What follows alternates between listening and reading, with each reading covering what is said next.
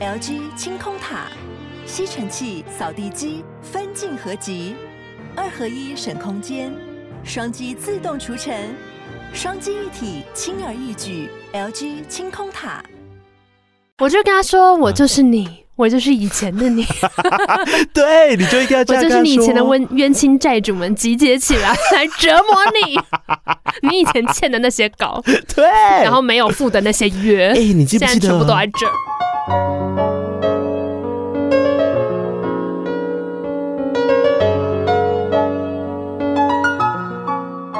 本期节目由杨小黎代言的优质保养品艾希尼赞助播出。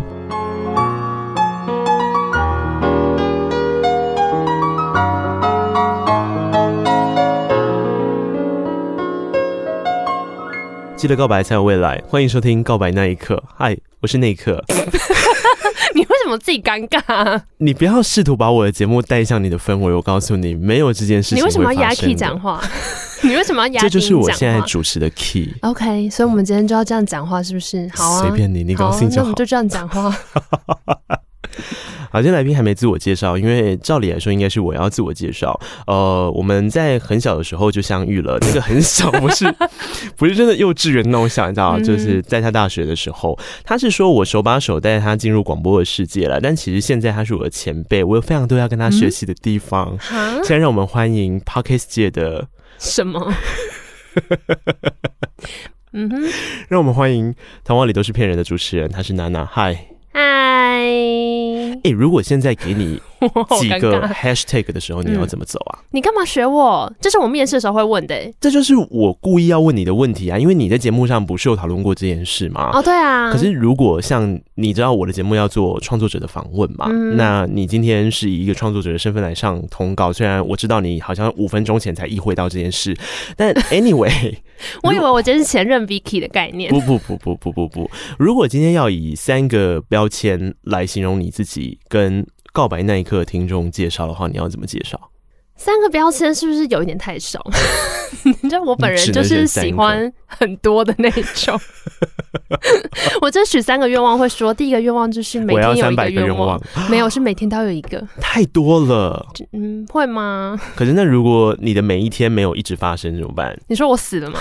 你为什么要在节目开头就咒我死？我没有友善的一个节目，我只是举一个例子，就是这东西就是跟末日或者是我刚刚讲的那个状况会有关联呐。可是如果每天都有个愿望，你就会很期待起床可以许愿呐，这样不是很棒吗？哦、你，你一口气三百个许完，后面就会一些很烂的啊，例如说我想吃 Mr. Donut 这种，就会很随意。但每天都有一个，你每天都会很慎重看待那个愿望。所以有一点点像是知道我明天要去远足，嗯、然后我在晚上睡觉的时候那个兴奋的心情。对啊。哦，所以你是享受在这个氛围底下的人。好，这是一个 hashtag 了，享受在明天有一个愿望可以许的女子。哦，对吧？那可以下这么长的 hashtag？可以，可以，我可以。你也知道我的文章都很长啊。那第二个呢？第二个，嗯，就是嗯，第二个 hashtag，嗯。这样可以吗？可以。然后第三个我要帮你下，因为是你自己。哎、欸，为什么？你刚不叫我下三个吗？为什么多做我一个 hashtag？因为这是我的我的问题。哦，好。他呃，娜娜在她的 Instagram 上面，个人的 Instagram 上面，她、嗯、的字界我今天才看到、欸，哎、哦，就也是为了做功课才就勉强去看一下，然后才看到上面写的是一个心存歹念的女子。对，这是一个 hashtag 吧？算是，因为我真的是蛮心存歹念的，在面对很多事情。比比方说。嗯，我就很常想到一些很不好的事，例如，哎，例如哦，例如，哇，真的要讲吗？讲啊！可能像我去拜土地公，我就会想说，但是你知道土地公的系统到底是怎么运作的？哦，就是你会理性化一切的事情。我觉得有点像是你越不要往那地方想，就会越往那边想。因为比方说以前去庙里面，然后如果你拜拜被那个香。就是不小心被那个香灰烫到，大人就会说：“谁叫你刚刚对神明不尊重，才会被处罚什么的。”所以你就会保持着一个“好，我今天去拜拜，我一定要维持一个虔诚的心。”可是我就是心里面会有个小念头，就说：“哎，那你要不要想想看，土地公可能现在不在哦？”就是开始对他抱持一些不敬的想法。呃，那可是这个好像又跟我状态不太一样啊，因为我是去庙里面的时候，我常常闻到那个香的味道，我会头晕。然后以前小小的自己就告诉我说：“你一定是妖孽。”所以怎么地都要驱逐你，是不是？好可怜哦！你的小小自己也太恶毒了吧？你那才是心存歹念呢、啊。没有，我是对我自己心存歹念呐、啊。对啊，你干嘛？而且你那是心存侥幸吧？没有啊，就是歹念呐、啊，有点像是别人越跟你说不要这样，就越觉得说，哎、欸哦，这种感觉。我觉得这好像也跟我今天找你来的时候，我下了两个字的切点有一点关系。什么？今天我找娜娜来聊天，她作为一个创作者的原因，是因为我在她身上看到了很多的观点。然后这个观点是她前阵子刚好有一件事情帮助到我，然后我就觉得这件事真的太有趣了。哈？什么事？我前阵子不是跟 Vicky 聊了一集嘛，然后我不是请你帮我听一个片段、嗯、啊？对。就是我自己在剪的时候，我发现我陈述一个观点，可是我没有把那个观点讲的是我自己很想要，呃，就是我没有说服我自己。我后来在剪辑、在聆听的时候，我觉得它岔开了，可是我我不知道怎么处理，然后我剪了几种版本，可是我找不到一个我觉得比较好的方式，然后我就把这一集的内容丢给娜娜，然后我就跟娜娜说：“哎，你帮我听一下，因为你就用听众的角度听就好，你觉得这集的脉络有什么问题？”后来他点醒了我一个很重要的事情是，Did I？有，他就跟我说，你就他帮我铺完了，就是这这句话我想要讲什么，这句话我想要讲对啊，我就大概总结一下你每一段在讲什么。然后他就发现我第三段其实是，就是我自己自以为我要做结跟说服的那一段，他觉得是脉络上的断裂。嗯，就你岔开到另外一个话题了，可是你前面其实抛出了一个议题，可以让大家反思。嗯，那你为什么不留在那个议题就好了？嗯，后来我才惊觉一件事情是，呃，我发现我的，我不知道那是一种基本的保卫色彩还是什么，就是我会很想要去说服别人。嗯，我忘了，其实有很多东西是可以保留空白。哦，你会急着想要帮大家做一个结论，而且有空白才会有讨论呢。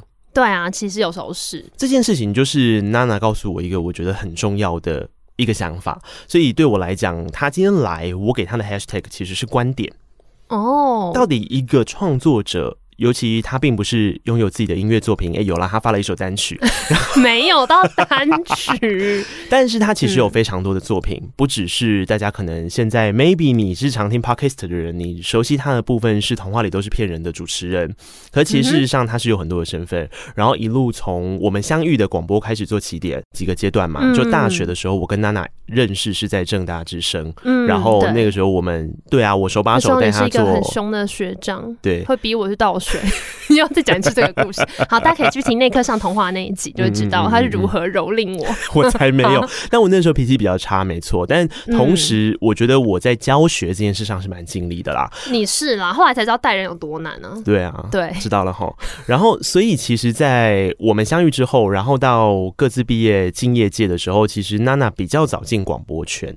因为你那个时候其实就有一个兼职的广播工作在做，哦，对，就比较 DJ 属性，不是主持人属性的广播工作，对，就是比较是联播网，嗯，就是音乐联播网，音乐性，所以会播比较多音乐的，不是在偏重内容上，哎，就比较不是巴拉巴拉一直讲话，对对对对对，对。然后后来我们又在警广变同事嘛，嘿，然后到他就做了一个半夜的节目之后，他离开了警广，然后就去做了内容。嗯对，做影像类型啊，对对对，做影像类型，然后做影像类型，做做做做作者，到现在开始加入声音的创作。嗯。你觉得给予你观点的部分是在我们刚刚切的这几个阶段里面哪一个阶段让你转变最多？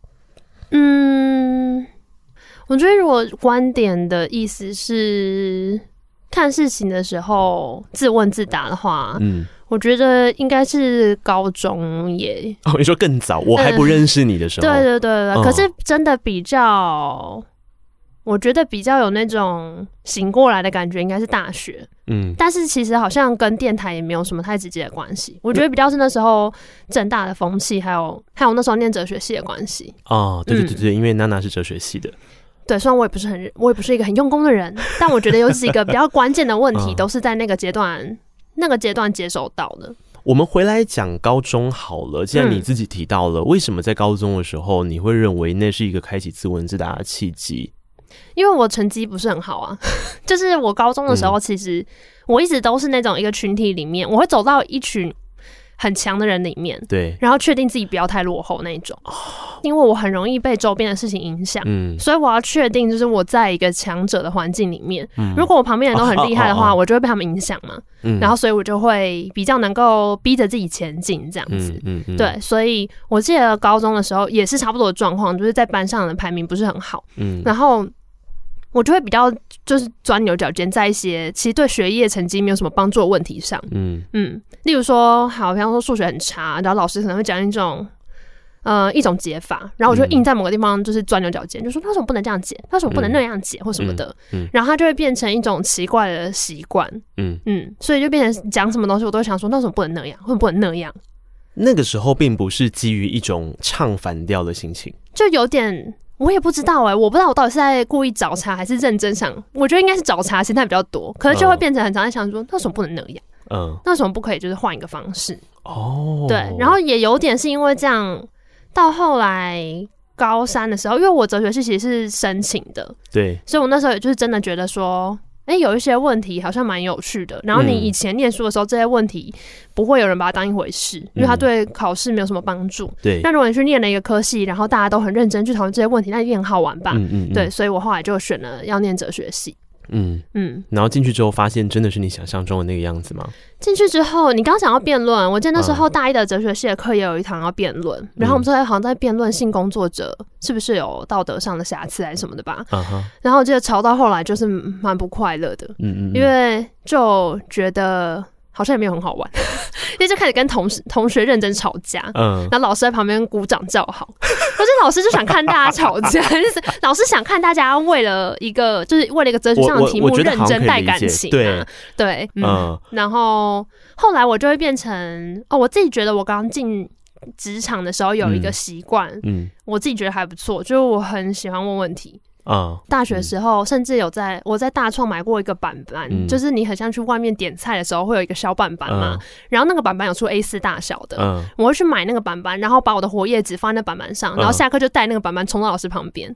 我觉得你真的很有勇气，因为正大的风气就不是这样啊。哦，我转院之后就没有了，我转到传院之后就不做这种事了。你知道传院的风气？但我在文院的时候疯狂做这种事，嗯、而且我也不会觉得我很怪，我就觉得说 你们都不问，那我就不客气喽，然后就扒老师狂问这样。我觉得超好的、欸。然后到船院之后，觉得这样是不是看起来很怪？嗯 嗯，因为沉默螺旋效应就是在船院里面，你不能够成为一个。好像跟大家都不太一样的人，真的压力很大哎、欸。传院很奇怪，不觉得船院是一个很后设的一个地方吗？嗯、就是他要求每个人都很 unique，、嗯、然后你应该要有自己独特的思考方式，跟你应该要带着反叛的心思。可是其实默默的同侪之间会彼此比较，跟发现一个所谓在船院的主流走法。所以大部分的船院的学生，如果你不是这样的人，你会觉得有一点不好意思。我举例来说好了，哎、欸，这样感觉会得罪人。那我要举例了，比方说，如果你在当时。大家就说走，我们去看电影的时候，你是去看变形金刚哦，我懂这个心情。Basically，你就是不敢在同台面前说出来。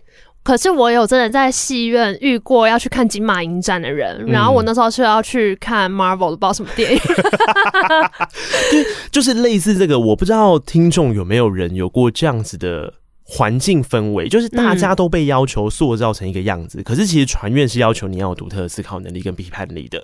对，我加入战大之声有一个原因是因为这个，就是我发现我其实是一个很喜欢大众流行的人哦，有啦，我们以前都有讲过啊。对啊，就有时候就会自嘲说，对啊，我就喜欢俗文化啊。对对对对对。嗯、然后我觉得俗文化它就是一个流行文化嘛。那如果我能够理解流行文化的脉动跟趋势，我觉得那也是一个我很热衷的事情。就是我、嗯、我的身体觉得对嘛，就是我喜欢这个嘛。嗯。他没有理由啊。那为什么我一定要装成我都听 indie 团，然后我都对这一类的？但我们那个年代的真爱之声的风气其实是。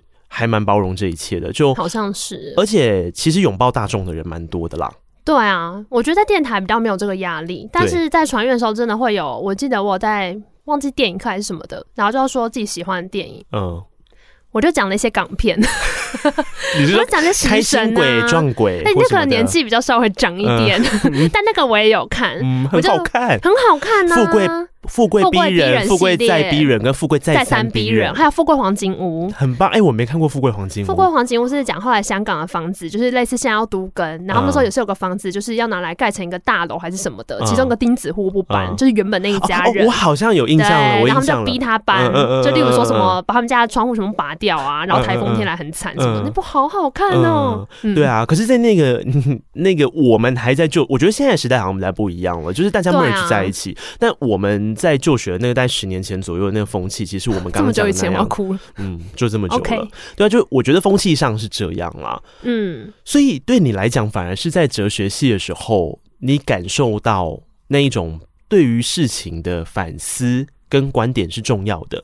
嗯，但是你进传院或是你进电台之后，才是真的让你舒展这样观点的一个环境吗？哦、特别是电台，如果照你刚刚的脉络说起来，嗯。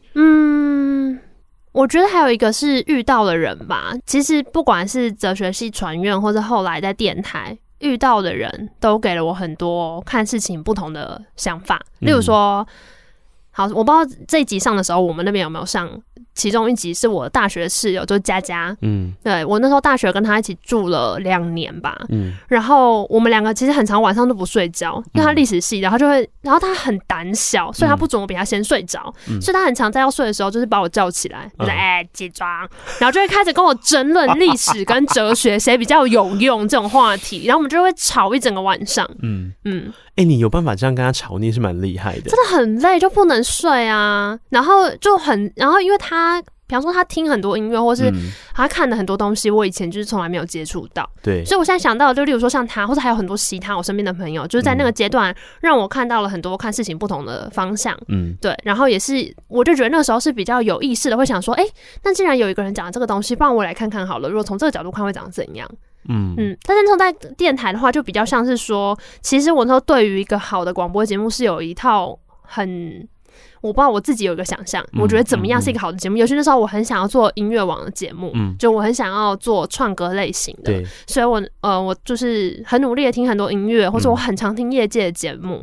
然后在电台的时候，我就是一直希望把这边当做一个职场的前哨站。对我想在这边就是训练好这个技术，这样的话我直接毕业就可以进到电台当个 DJ 嗯嗯。对，然后所以那时候其实我在节目上不会讲那么多东西，我比较在注意的都是节奏啊，怎么创歌啊什么的。因为我真要说这件事情是就我认识的娜娜，因为我不晓得刚刚所讲的前面那一段，以及她在大学非传院的那些学习。我看到她的时候，她就已经是在电台，然后是我带着她做广播。其实我带着她做广播的时候，我有一个还蛮大的想法是，我觉得那个时候你与其说娜娜是一个对于很多事情她会坚持她观点的人，或者是她会表达她观点的人，倒不如她。我觉得他是很容易提出问题跟观察的人。嗯，他在那个阶段的时候其实是吸收。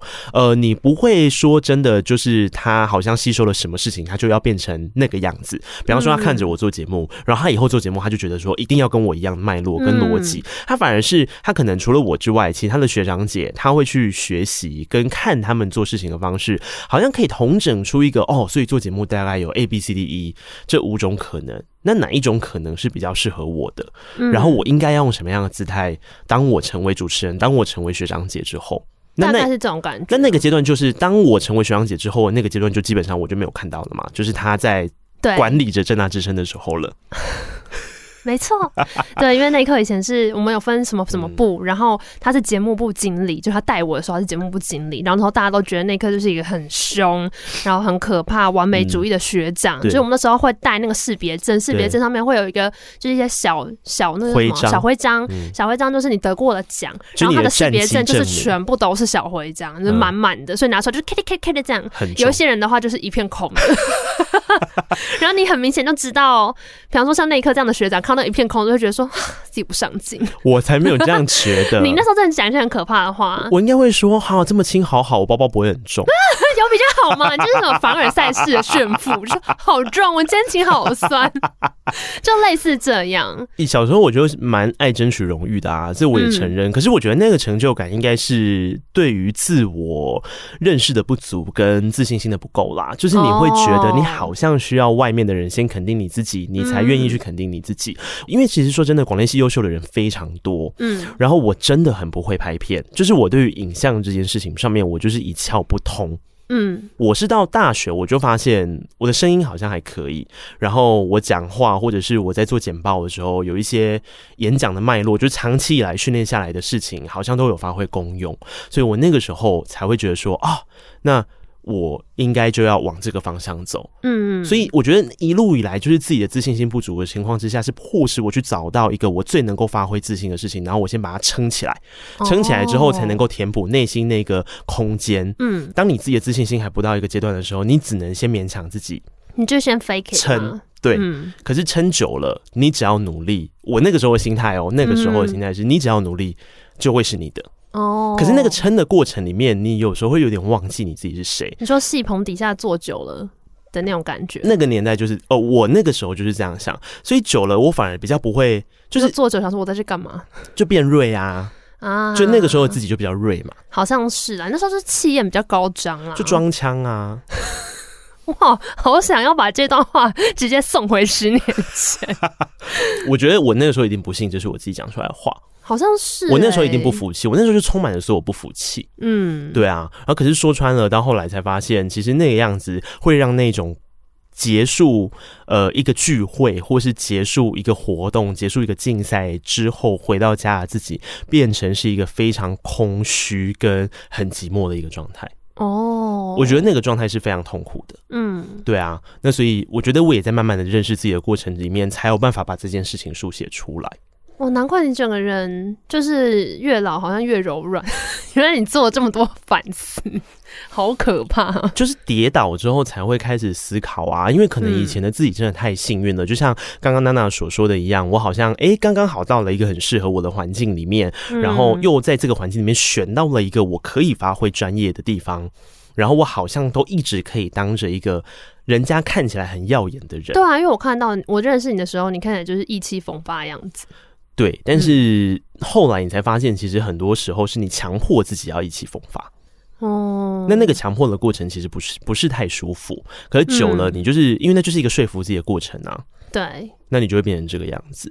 就找到一个，我不知道，找到一个新的平衡吧。嗯嗯，所以我觉得每一个人在他大学的时候，多多少少应该会经历过很多自我认同上面的冲突跟矛盾啦。嗯、那那些东西，你现在回头过来看的时候，呃，有些人可能会跟我有一样的想法，觉得自己以前就是年少轻狂啊，或不懂事。可是我相信有一些人应该会很庆幸的事情是，那你至少在年少轻狂跟不懂事的时候，你选择了一个样态，努力前进，就你不是停在那里。嗯嗯的情形，对。那我以前眼中的娜娜，就是她就是乖乖的，嗯。然后她在理解刚刚我们讲的学长姐，看着学长姐的这些事情的时候，她有很多自己的想法跟观点。可是她很能能够去适应所有学长姐所做出来的事情跟内容，她能够去长成出她自己的一个样子。我觉得你讲的好像比较厉害，但我那时候应该就只是觉得好像这样子做是好的，可是并没有去细想。啊，为什么是好的？因为这件事情一直困扰我很久，而且我好像没有跟娜娜聊过。就是我觉得政大之声带给我们共同所有人共同的特色是，你要对于你自己的内容有所坚持。因为我们在做声音的工作的时候，其实你会发现业界的做法有时候比学生电台还随便。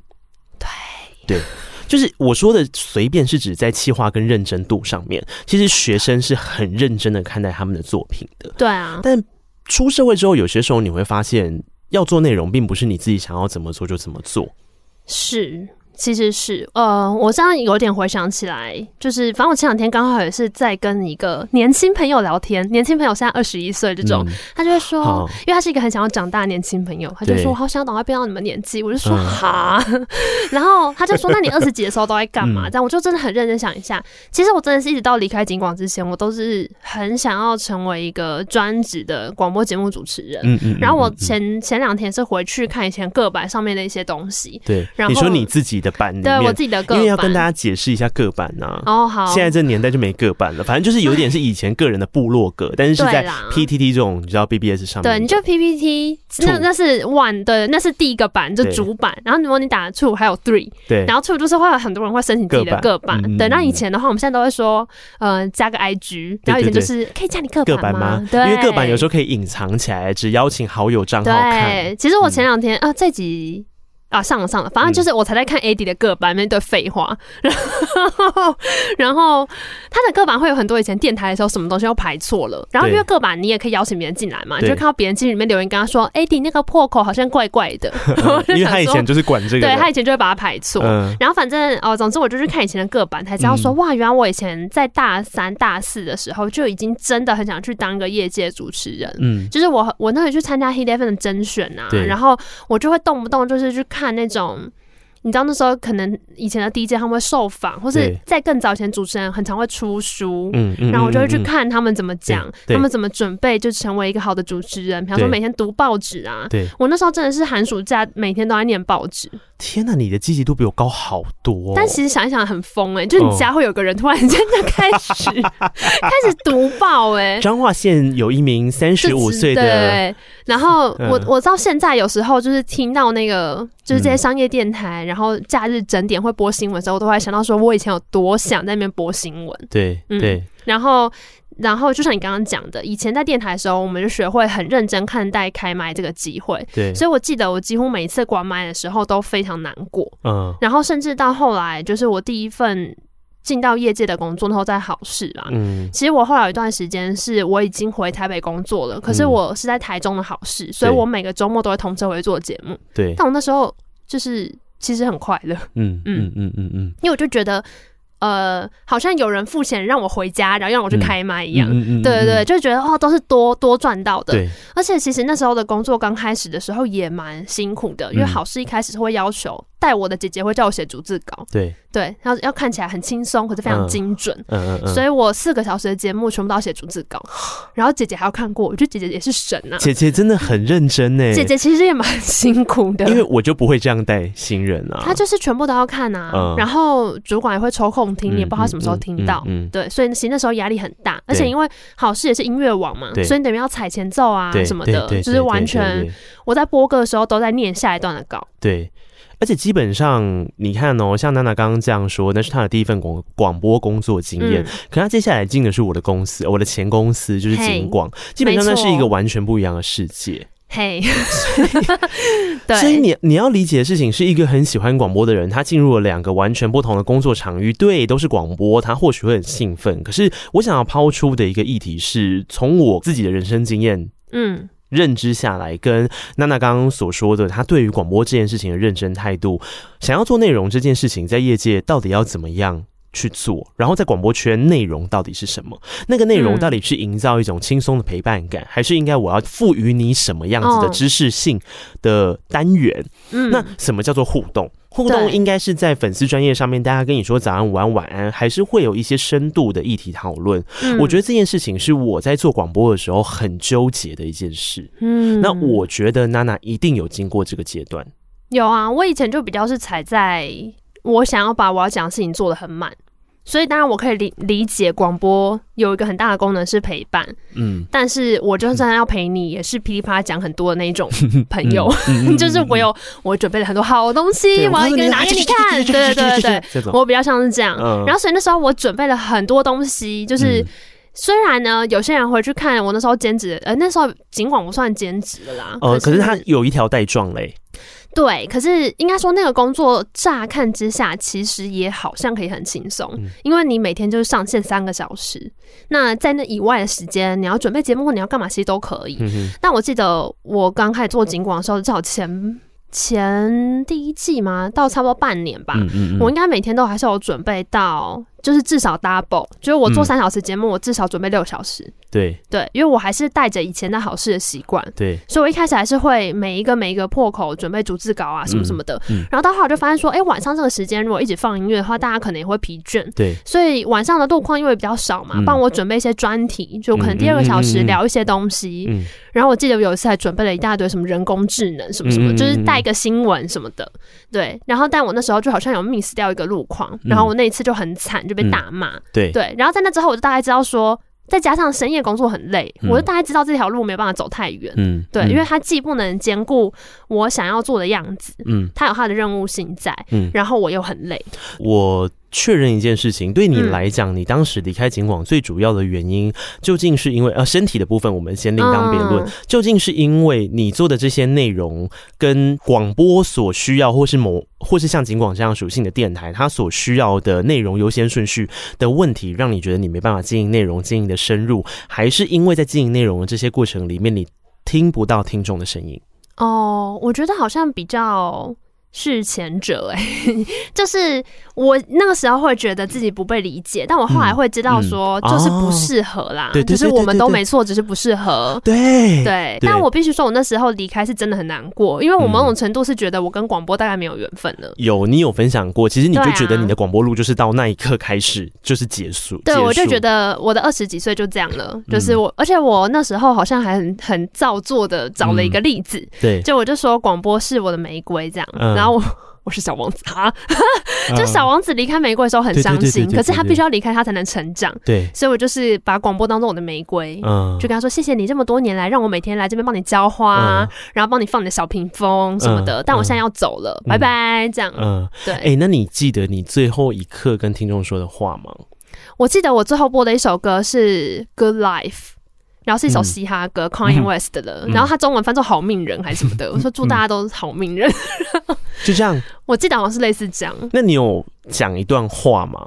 没有哎、欸，因为我最后关麦的时候，我很确定我不会再开麦了。嗯，哦，我就觉得就这样了，拜，这样。但那首歌也只播大概四十秒，因为已经拖到最后快要整点了。我最后一次开麦应该是有拉着 AD 一起。哦，对。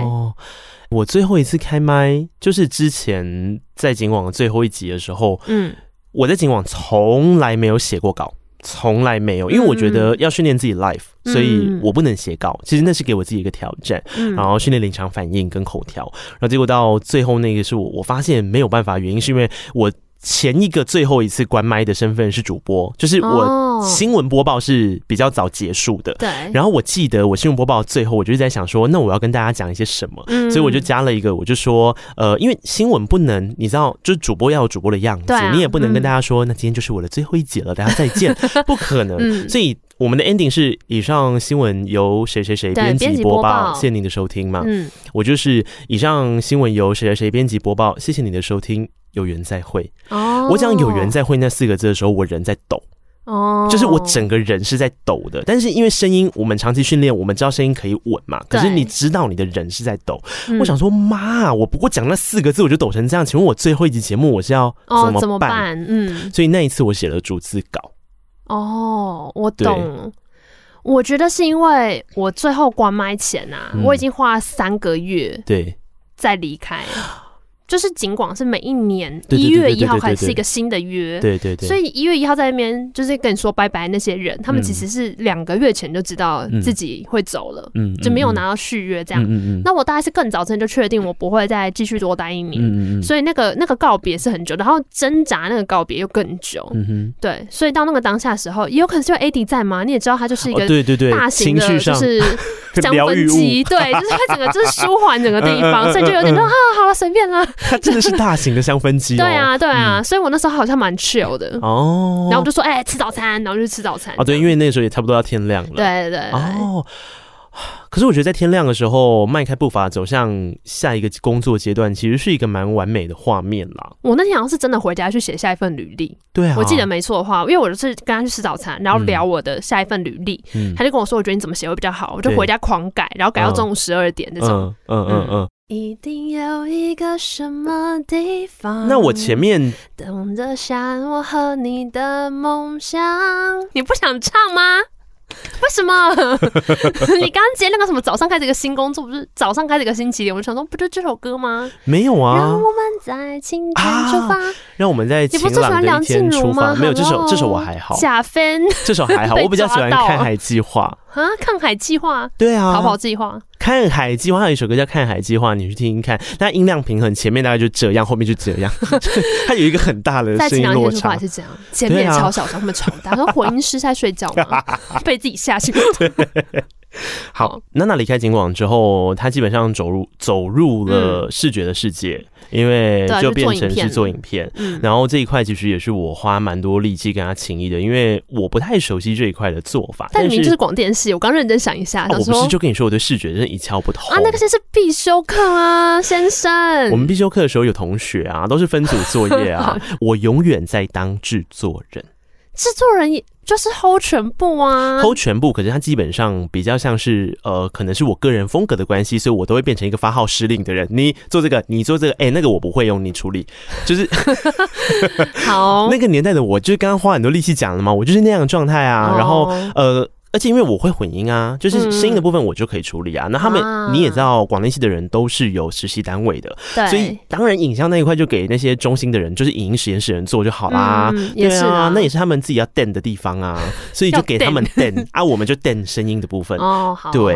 然后 anyway，我要说的事情是，其实制作人这件事在要做影音。企划的这个概念里面是很辛苦的，嗯、因为我前阵子看了一下，我大概整理了一下你之前在公司做的一些专案，认真，嗯，我认真看了一下，你怎么知道哪些是我做的？因为你们后面都有 credit 哦，可是那你就要都要去抓哎、欸，就是抓制作人，我花了一个下午的时间稍微看了一下，嗯、没有，因为我本来就有订阅那个频道哦，就是我蛮喜欢，然后谢谢。你应该知道我很喜欢的就是跟书有关的那个单元、哦，你没有跟我说过哎、欸，我没跟你说过吗？你没跟我说过，我从他的第一集，第一集是不是苍蝇王？一九八四啊，一九八四，第一集是苍蝇王，第零集是一九八四。就是我从那个时候就开始看，然后一路看到很后面，到演算法不推给我之后，我就没有主动去看。然后我前阵子才很震惊于它结束了。哦，对，它是去年我最重要的一个专案。我非常喜欢那个专案，因为那个专案其实是它会保留一个，哎，这个我可以介绍嘛，对不对？反正可以啊。反正那个专案呢，它其实就是用一种有一点点类似反讽的，然后还有结合刚刚娜娜所说的那个方式，就是。呃，我们为什么要读书？我们读书的事情是什么？好啊，大家都觉得是要考试啊，这样就干脆生出一个角色，是那个人只想要考试。对，是一个妈宝学霸，为了考试而读很多文学经典。对，然后这个设定就会很好玩，它会带出一些反讽跟反思，可是同时，他其实有去做了一些简单的观点介绍，然后他他其实留很多白给大家。哦，对啊，对。这个部分，你看，从前面的前置发想到后面真的去完成他的那些沟通，应该不是一件容易的事吧？特别是在前期制作，你要消耗一本书，抓出观点来。嗯，对，那时候真的就是哦，如果从这边切的话，那我比较可以聚焦在那个观点是什么？嗯、因为我那时候有花一段时间，觉得、嗯、你知道这些这些书就是文学经典嘛。嗯动辄百年的，一定有一堆人，而且你真的是去查论文，都有多少人写过跟他相关的东西。对对对对对。事实上，在切一个观点的时候，也会觉得一开始觉得很焦虑啊。嗯。但后来我就也是有跟一些同事有聊，然后我们最后的一个定调就是，也许观点就是你跟这个作品的关系而已。嗯。就是这个作品到底跟你有什么关系？有时候真的会找到一些书，就觉得说。关我屁事！对，你就想说，哦，天哪，我真是完全不知道为什么要读这个，为什么要选这个书啊？对，然后就是死命的去找，说到底它哪个地方会跟你有关？嗯，那真的都找得到。嗯嗯，真的可以哦，因为我自己以前念书的时候没有这个习惯，嗯，然后我长大之后会发现，我会愿意留下来的那些书，它后来默默的长成了一个特质。比方说，对我来讲，我很喜欢的，像我以前我很喜欢一本书叫《城南旧事》，嗯，然后后面就是台北人嘛，台北人是我人生最爱书单。大概有个前三名吧。我以前不知道为什么哎、欸，因为假的，你也知道白爷爷就是最有名的是镊子嘛。对啊，那合理来说，跟影视圈最相关的也是镊子嘛。啊，没错。对，可是我真的对台北人这本书，我看完，我人是我第一次有那种看完书之后，我坐在那边，我不知道我现在要干嘛，就是我希望能够在那个世界久一点。嗯。后来我去拆解这些事情的时候，我发现它其实是对于美好的。一个怀念，然后靠着这个美好的怀念，继续找到你生活的目标跟动力。可是有一天，我有在想，会不会其实这个过程也是在创造美好？因为你所有的一切都会变成过去的过往，嗯，跟往事。那你怎么样记住当下的时刻？其实除了靠回忆往事之外，你也有记录到当下很多细节的书写啊。嗯，因为白先勇就是很会书写静态的东西去铺陈，还原出一个画面嘛。对对，就像我会找到这样的连接，那我不知道大家对于他你自己看书的时候是有什么样的连接？可是你在做这个作品的时候，难道你自己没有自我诘问说，嗯，那今天我去找到了这个东西跟我的关联点，或是我很在意的事情，可是这东西听众真的在意吗？好像还好，因为我好像关我屁事，因为我光是找到那个问题，真的都。很困难，而且坦白说，那个、嗯、那个最后抛出来那个问题，很多时候其实我还是得要靠。就是我，我老板，就我以前的主管，嗯嗯、他得跳下来跟我一起讨论过。然后我们，因为他就是会很 picky，他就会说这个这个反思不够，对，或是这个前面堆叠不够，所以现在丢出的问题就是有点跳跃或什么什么的。因为那个频道本身的定调其实是要有点深度的，对，所以我很常在那个问题上面来回很久。然后我觉得等到我们想出一个问题的时候，我真的也都不太会。你要说不太担心观众的反应吗？可是某种程度是因为我觉得那个问题就是我真的想问的问题了，就是你找到了一个安心的问题点呐、啊。就我就觉得这个问题我真心想问，嗯、对，所以我真心觉得它可以打动人，那我就留着它了。就是当年跑去找老师的时候，胸有成竹的那种感觉，就创作者的任性啦。就说我就是要问这个，你们就是给我听，然后你们都去想一想，这样就这样了，好拜、嗯？你自己有办法举一个你到现在印象最深刻，你自己最喜欢这个系列的哪一本书？然后你带什么样的观点吗？哦我刚刚脑中想到的那个其实有点冷门啦，是哪一集啊？就是有一集我们讲三国，讲《三国演义》，没有演算法没有推给我这一集。OK，反正《三国演义》那一集，嗯、其实他后来的收看就就是也明显有在掉啦。但三国那一集的问题，我还很喜欢，是因为刚好呃这个事情都会绕来绕去。我那、嗯、我在写那一集的时候呢，因为前几集做了镊子，对，所以。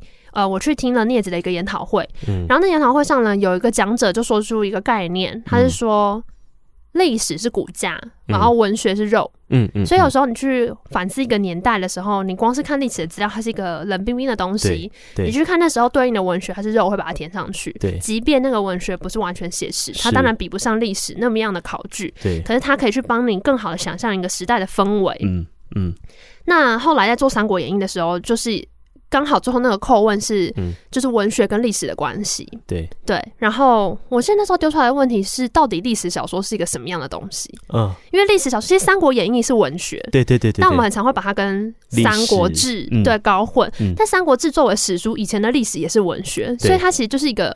我懂你的意思，对，它就是一个浓淡度的问题。嗯，嗯嗯对。那当然，现在回去看历史，它一定会有很多严正的考据的东西。可是你要想以前的史书，它也是踩在一个文学的边缘。对对。然后还有另外一个很有趣的事情是，因为中文是一个很独特的文体，对、嗯，所以你回去看《三国志》，你是看得懂的。也就是说，古人跟你是共用同一个。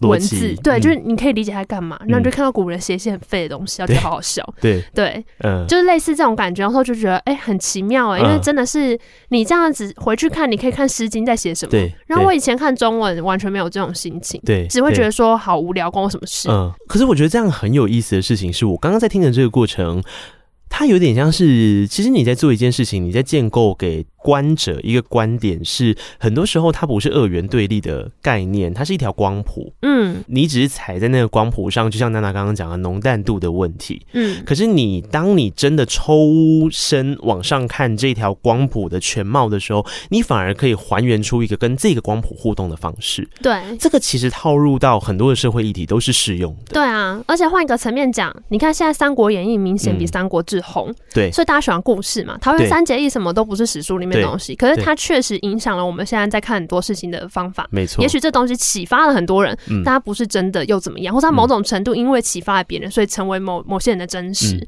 就是会有，就像你刚刚讲的，就它不是一个二元对立的，嗯，它变成一个真真假假之间，然后只在光谱上游移的东西。坦白说，这件事情有没有影响到后来你在做 p o c k e t 上面？你所跟 Eddie 讲的那些对谈的内容，意外长成的样子。嗯、因为如果大家没有去听过娜娜跟 Eddie 的 Podcast，他们节目叫《童话里都是骗人的》。没错。那我想你听过我的节目，应该就听过他们节目，因为他们节目是这个节目流量的大概一百倍。哪有？对，真的有。然后，But anyway，我要说的事情是，其实风格不太一样。那、嗯、他们两个人在对谈的过程，你会觉得那个题本上的设定，或者这个节目上的设定，听起来像是要讲乐色话。嗯，他们也讲蛮多乐色话。我们是。大放飞，对。可是好玩的事情是，其实很多的他们的粉丝就是他们的同学，他们其实在做评论的时候，都会多少会带到是娜娜跟 Eddie 其实会带很多的观点给他们。这件事是有受到我们刚刚所说的像这样的专案所影响的吗？哦？我觉得要这样连接可能难免，因为我去年真的是一整年都泡在那个计划里面，我很崩溃，哦，因为我那个书就是那时候是每个月要出一支影片，嗯。嗯，所以我每个月都在看一本新的书，对，然后我大概每个月都在跟一本书纠结，就是想说到底你有什么样的问题，你到底可以跟我有什么关系？哦，然后坦白说，那时候开始做 Podcast 是一个很好的。很好的，对我自己而言是一个很好调试的方法，因为我在做版影片的时候，就是像刚刚讲，它是一个知识型频道，所以它对于很多东西会非常的讲究。嗯，然后我不太觉得自己有办法时常抛出真心话。对对，包括它的格式，还有它的人设，它跟观众的关系就是那样。其实这也没有对错，但开始做 podcast 的时候，我就觉得哦，原来。嗯，我是可以试试看大放飞，对，我是大放飞，然后看会讲出什么东西。然后有些东西，居然我自己也会因为跟 Eddie 对谈，然后多想很多。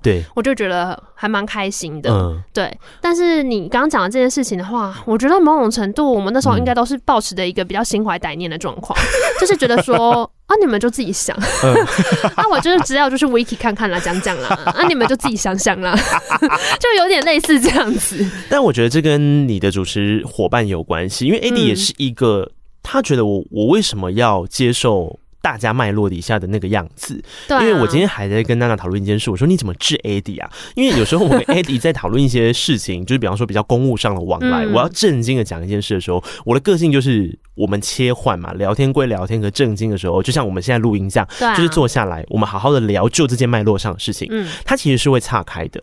可是对他来讲，那个岔开可能是在帮助他做创意迸发，嗯，或者是因为他就是一个创意脑的人。他是个被宠坏的人呢？他不，同时是个被宠坏的人。对呀，他是个创意脑，他不是气化脑。我觉得气化脑对于很多架构的事情会比较严谨。我们在打地基，那我跟娜娜都比较像是这一种，就是我们会希望有一个脉络可循，或者是我们在讲的过程里面，我要让我自己安心。哦，对啊，但他是没有我直觉抛出来是什么。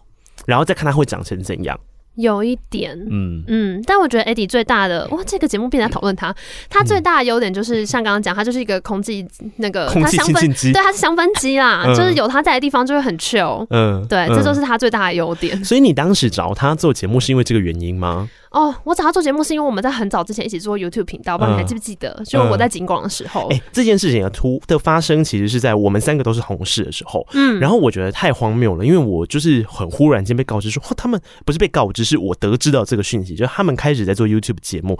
我想说，Why？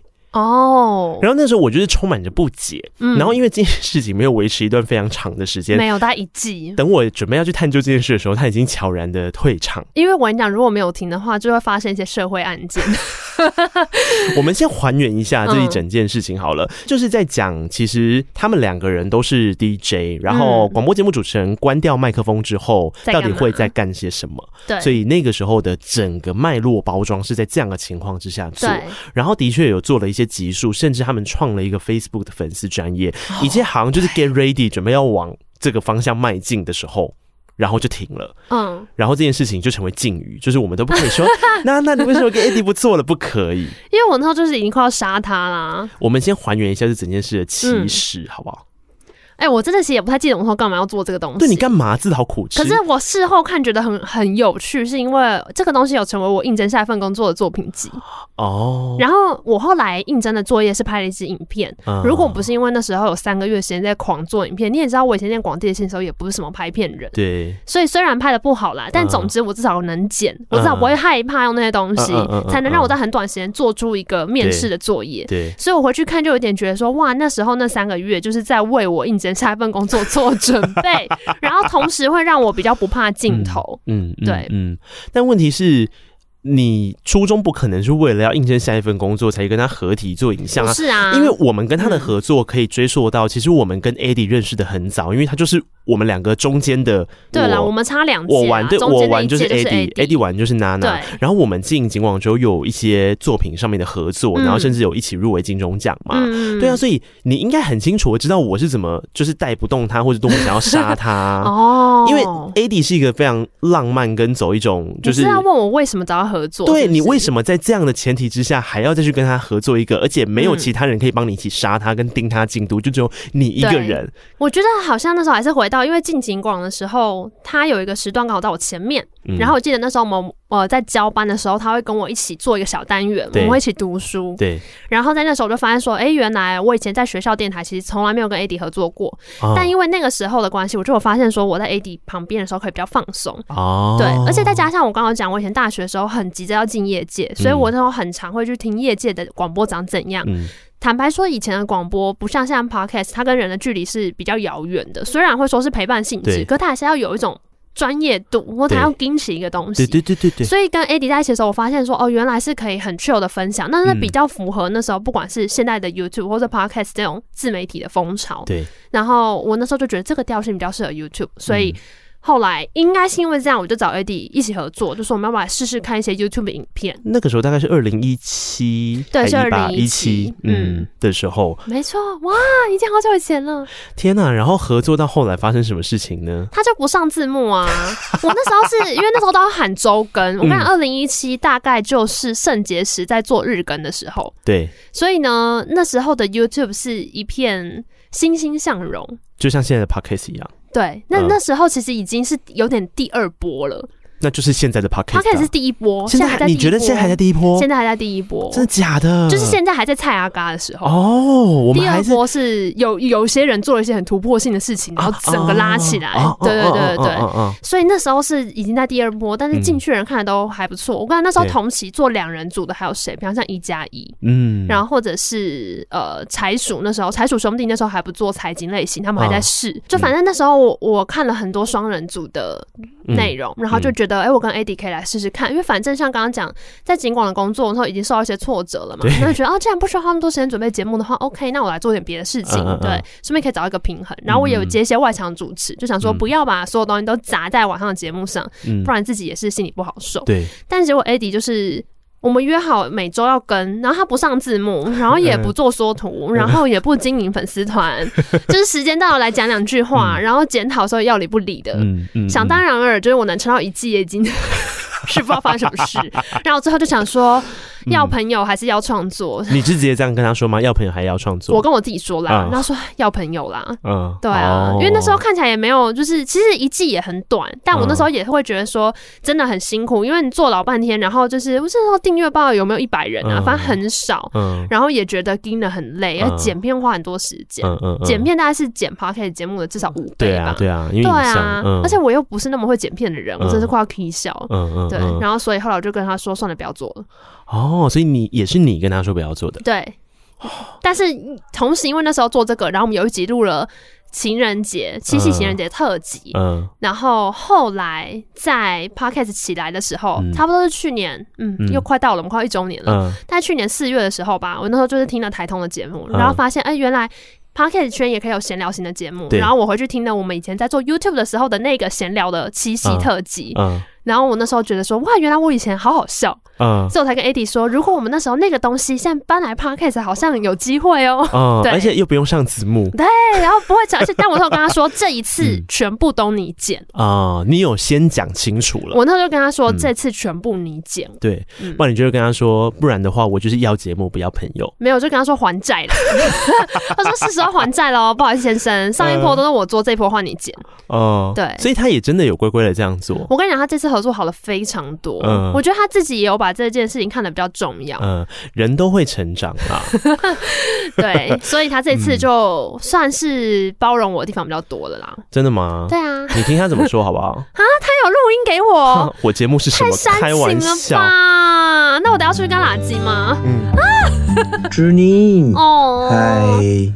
我觉得就像你之前说的啊，我们之前合作做那个 YouTube 频道，我也没有想过能够走到哪里，就是会结束的很突然。当然那时候当然有很多原因嘛，比如说器材很烂啊，然后我那时候自己也没有想清楚啊，要剪不剪的啊。有了，然后这一次我觉得做 Podcast 节目就让我很感动，节目可以走到这一步，真的是蛮不容易的。当初要做的时候，我本来一意孤行要把它往那种。恐怖故事啊，惊悚故事啊，或者是哦对，呃，故事结构跟架构都很死的那种方向走。然后这一路上，其实我每次在做节目的时候，中间有很多的烦恼，比如说，呃，明明就已经说要上线了，可是你都不上线，然后我内心都会有 有一种失落感，或者是那种被甩掉的，嗯，算讲严重一点，算是背叛感吧。就是你知道那个承诺没有被实现的感觉。但后来就发现说，其实你除了忙之外，你会有一种特质，是每件事情都亲力亲为。比如说，你一定要呃听过啊、剪过啊，然后再修正过，再去想过，再去找资料，再弄很久很久很久。我后来就有理解，这就是一种创意人的坚持吧。就你要为你的作品负责，你才会对他感到骄傲。那在这个过程当中，我就会觉得说，那就是要好好的跟你同频的脚步。因为如果我今天如果掉队，或者我今天自己往前暴冲的话，我觉得你都会特别的紧张或特别的不安。所以说到前面那一段那种要更新不更新的感觉啊，我那时候觉得说，你是不是完全觉得交给我不放心？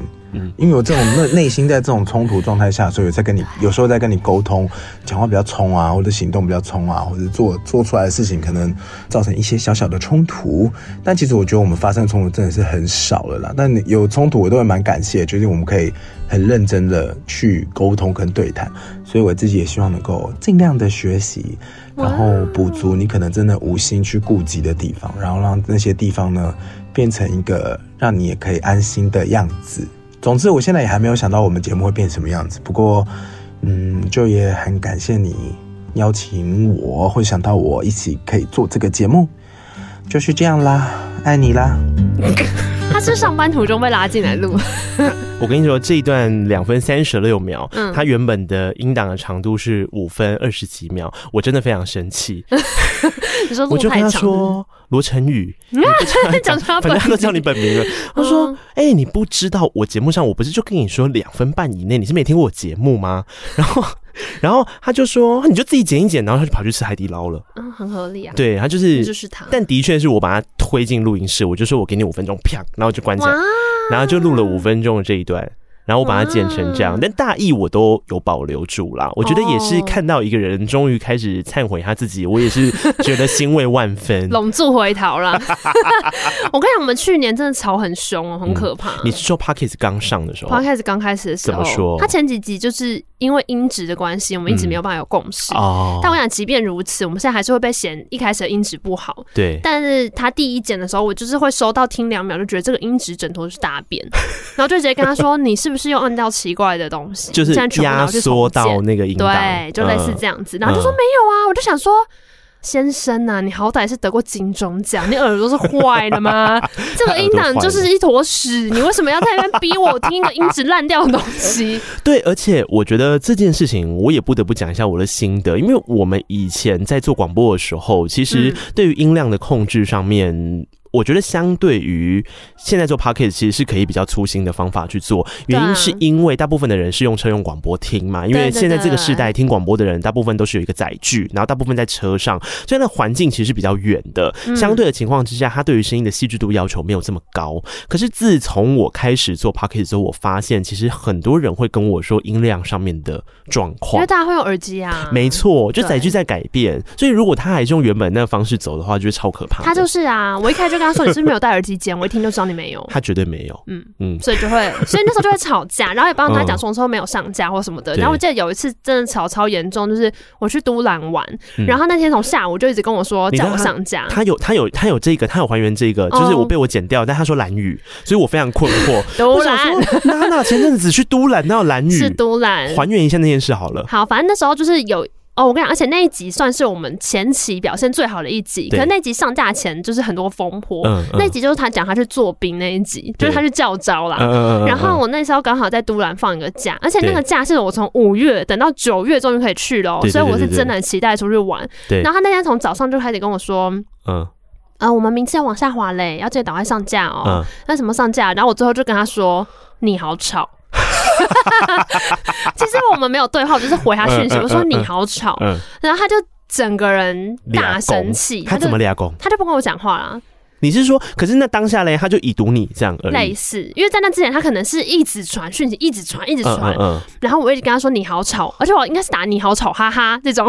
然后他就再也不回我任何一个字。哎、但我得回到原本，所以这件事情的 delay 是来自于他本身就初检有 delay 了，还是没有？就你真的想要 delay 他？也没有，因为我就是觉得我们约好我晚上会做这样的事情。可是我的晚上一直就是我回到家睡觉前叫晚上，对对对，就是我没有一个跨十二点的概念。可是，在同一天的纬度里面，他觉得，比方说，哎，傍晚的你怎么还没处理好，或者是四五点，他有这么在意这种事哦？他应该是因为我前几次有放过他鸟了，就是我说好今天晚上，然后我到到十点就说好累，然后我就没有传。所以他那天可能就觉得我可能又会这样子，对，所以他就从早就开始一直念念念念念念，然后那次也就是赌气，因为我跟他讲完说你好吵哈哈之后，他就不回我了嘛。对，我想说我现在就上架给你看。嗯，那我这种那天也是什么冲浪完，然后晚上十一二点坐在都兰的民宿里面，我就想说我现在就来上架。对，然后在那边全部听审完，然后修完，然后想那个下标，我不知道你想标会不会想很久？会，我想标想超久，我会想很久，而且我之前想到会平常睡着，然后潜意识出来打字，然后上了奇怪的标名，反正我那天想很久，然后后来就终于全部弄好，然后那一集就就那天晚上我就把它处理完了，嗯嗯，对，所以后来好像隔两天吧，因为那集话表现就比较好，对，然后我忘记怎么样，反正我们就有讲开，他就说我现在不会再逼你那天上架了，我只会求你活着。因为我认真想了，你死了总是比较糟，把你逼死也没用，所以你有上架就好了。我说你能这样子想的话，也是万幸。好，我必须要跟听众朋友说一件事，这样听起来，假设你没有知道他们两个互动的脉络跟情况哦，你就觉得说娜娜怎么这样啊？答应人家的事情本来就要做到啊！我告诉你，你们真的误会了。娜娜如果 delay 了一次，以前的 Eddie 就是 delay 了一百次，对，这个我可以用我的人格做担保。他真的是有点龙做回他，或是我觉得他把他比较 A 型人格的个性全部投注在这个节目上。我觉得那也是因为他工作属性的关系，因为他工作属性跟这件事情绑得比较紧密。一点点，那因为你在两个不一样的环境底下，所以我觉得那个心态上会比较不同。我以前呢，我不是有一段时间跑去当记者嘛，就在警广的时候，因为我同时有节目在做，但其实我那个时候身份是记者。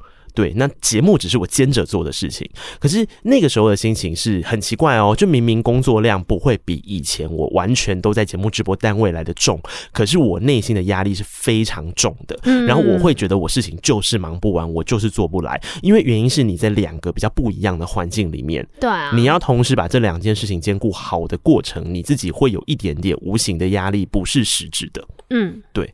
然后我觉得那个状况可能也是到后来我所观察到。假设你们两个有一点点小冲突或者小火花准备要诞生的时候，就是很多时候会来自于这件事。但 Eddie 真的是，我觉得他想通蛮多的。那后来怎么办呢？对，他后来就会理解说：“ 哎，算了啦。”我就跟他说：“我就是你。嗯”我就是以前的你，对，你就应该这样。我就是你以前的冤冤亲债主们集结起来来折磨你，你以前欠的那些稿，对，然后没有付的那些约，哎、欸，你记不记得？全部都在这儿。我们以前做金钟奖的时候，他真的可以，就是已经火烧屁股。嗯、那你哦、对呀、啊，因为金钟奖对我们前单位来说很在乎，就是单位本身就很在乎，我们自己也很在乎，因为我们也想要这 credit，、嗯、没错，特别是我，我也很想要这个 credit。对啊。然后我们那时候一个 team 的时候，我就觉得说，你是做创意的头。我把所有的创意都相信你做，然后我们前置后置什么东西都 get ready，演员都等着你的东西，嗯，你就是可以一拖再拖再拖再拖，然后真的是想起来真的觉得好火大，对不对？然后动用到你，基本那个时候是我们两个轮流去，对，因为我是先准备。类似文本，对，然后你是企划大纲这样，但你也有点兼总 PM，就我们就会一直去逼他说，请问稿子是写完了没？而且我们两个就是夹在他的中间，就是他的上游是你东西给他了，对，然后他东西要先给我，我过了才可以进演员端，没错。然后在这两个夹，哎，我们两个已经是就是他很紧密合作的人，我们都已经逼他逼成这样了，他还是可以当天去啊，我忘记了，嗯。很可怕，或者他就会去吃饭，他就会录音前才在那边狂写稿。对，嗯，对，我记得有一次最夸张的事情是，所有演员看着他写稿，有有这么？有啊，就大家在录音室里面，我就说你的下一集呢，他说快好了，我说什么叫快好了？有哎，我说什么叫快好？你还没写好？你知道这是金钟奖的稿子吗？对，我现在想起来觉得好精彩。但因为他那个时候就是团队当中唯一一个金钟得主，我们就是也不能怎么样。对啦，对啊，而且他的东西真的就是好。可是他就是很拖啊，对，所以我觉得这些事情也是说给正在听的你，不管你是 A 型人格或 B 型人格，你要知道你有一天都会遭受到跟你当时折磨别人一样的折磨自己。或你现在被折磨的话，就想着有一天 总会等你上位去折磨别人 啊。可是我觉得那应该还是一个很重要的互动存在啦，因为娜娜刚刚其实讲了一句话，我默默的有点哀伤。这段故事她是知道的，反正呃，其实选择朋友或选择节目这件事情，我觉得她。还蛮幸运的一件事情是他当时很清楚的知道他选择了朋友，所以结束了一些他可能当时曾经很在乎的事情。嗯、但是我跟娜娜曾经有过类似的选择，嗯、那我个人就选择节目嘛，我就是忍气吞声、嗯、把节目做完。对，但是就是没有朋友啦。对啊，嗯，就但但你说这件事情对我来讲，是不是我人生当中很重还蛮大的一一个遗憾？哎，我觉得人跟人的缘分哦，就是很难说，有时候就是对啊。但我现在比较倾向就是缘分到了就算了哦。嗯 uh, 对，我现在就是会。有一个比较不一样的想法，你就自己做啊！你好聪明，这也是一个解法啊。经历过这件事之后，我就知道慎选伙伴了。要折磨就折磨自己就好，对，就把自己折磨死。嗯、可是因为我有去娜娜跟 Eddie 的节目的时候，其实我我觉得那一次是主要是也帮我梳理了一下我为什么后来在自己做节目的过程里面会诞生很多，包含我说到就是节目带着我走的，嗯，一个氛围跟状态是，我觉得也或许就是因为你自己真的。很在乎这个节目，而且你知道你没有办法再怪罪别人了哦。就是很多时候其实是你自己的一个心魔，你觉得这个节目没有长成你预期中的样子，你就开始有一点点的推脱之词，或是怪罪别人，来来达到让你的认知不要失血嘛。对，我们都会去合理化很多的事情，嗯，来达到让自己舒服一点的过程。对啊，不然嘞，活着那么辛苦。对，所以 maybe 当自己做节目的时候，你就没有这个。就是只有你自己在对这件事负责，就没后路啦，没人可怪了。对啊，那如果真的长成一个不好的样子，那你就重新去定义那个不好的样子。我觉得也就是，嗯，就是欢喜做甘愿受。对，就是现在这个就完全是你了。对对，但我最近也很常会从那一次访完你之后，我也很常在想，嗯、就是节目确实反映了我们自己现在的状态。对，然后是真的，在节目里面会不断的去反刍自己看待一个事情的观点，嗯，然后我觉得另外一个很难的事情，其实是怎么样能够呃把自己的情感整理成能够让别人理解的东西，嗯、文字也好，影像也好，嗯，然后当这个私人领域的东西能够传达出去，对，产生共鸣的时候，呃，我觉得它就能够发挥更大的效益啦。嗯、其实这些创作完全留在自己内心也没什么不好啊，对。对，然后只是说如果有机会。把这个有趣的东西跟别人分享的话，有时候得到一些反馈，嗯、会让你得到更多嗯很好的能量。这样，嗯，嗯，其实每一种创作的形式都是一种自我的展现。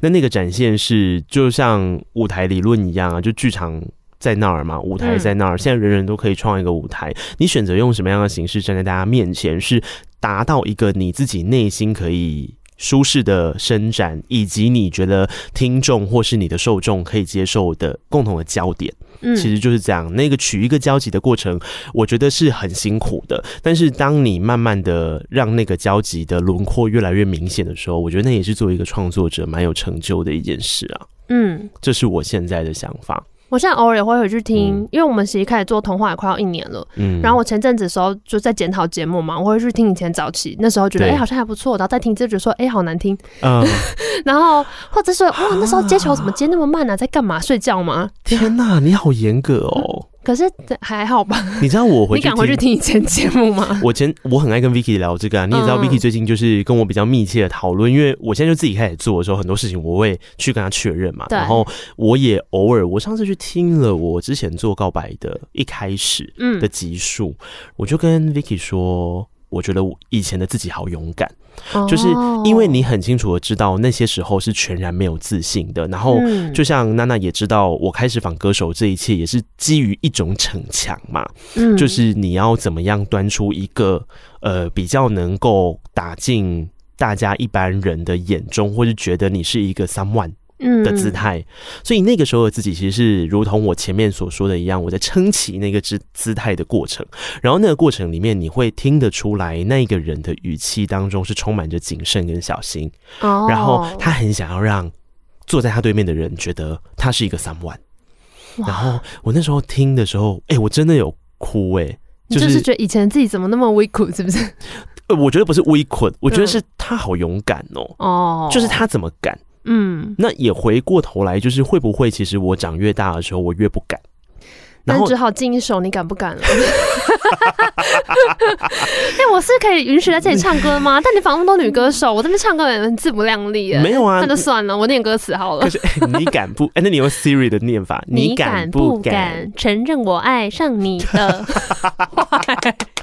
Eddie 那天进来帮吴文芳，就是吴文芳那天是生日前一天，然后我们就突袭，就是他们冲进来唱生日快乐歌，然后唱两句的时候，Eddie 就跟文芳说：“好了，我只唱到这里，你是歌手，你自己接着唱。”对呀，吴文芳还要假装大家唱的很好，肯定会抓狂。说：“请问音到底在哪里呢？音准，好可怜。”嗯。今天找娜娜来，其实希望跟大家聊聊的事情是，我们都是做声音创作的人，然后娜娜有做了一些影像上面的创作。呃，我不知道今天这样的分享有没有让你更理解这个看似目前其实也有一点幕后，然后其实花很多时间在跟自己还有团队相处的一份工作，它所背后带来的那一些，不管是自我畸变，或者是。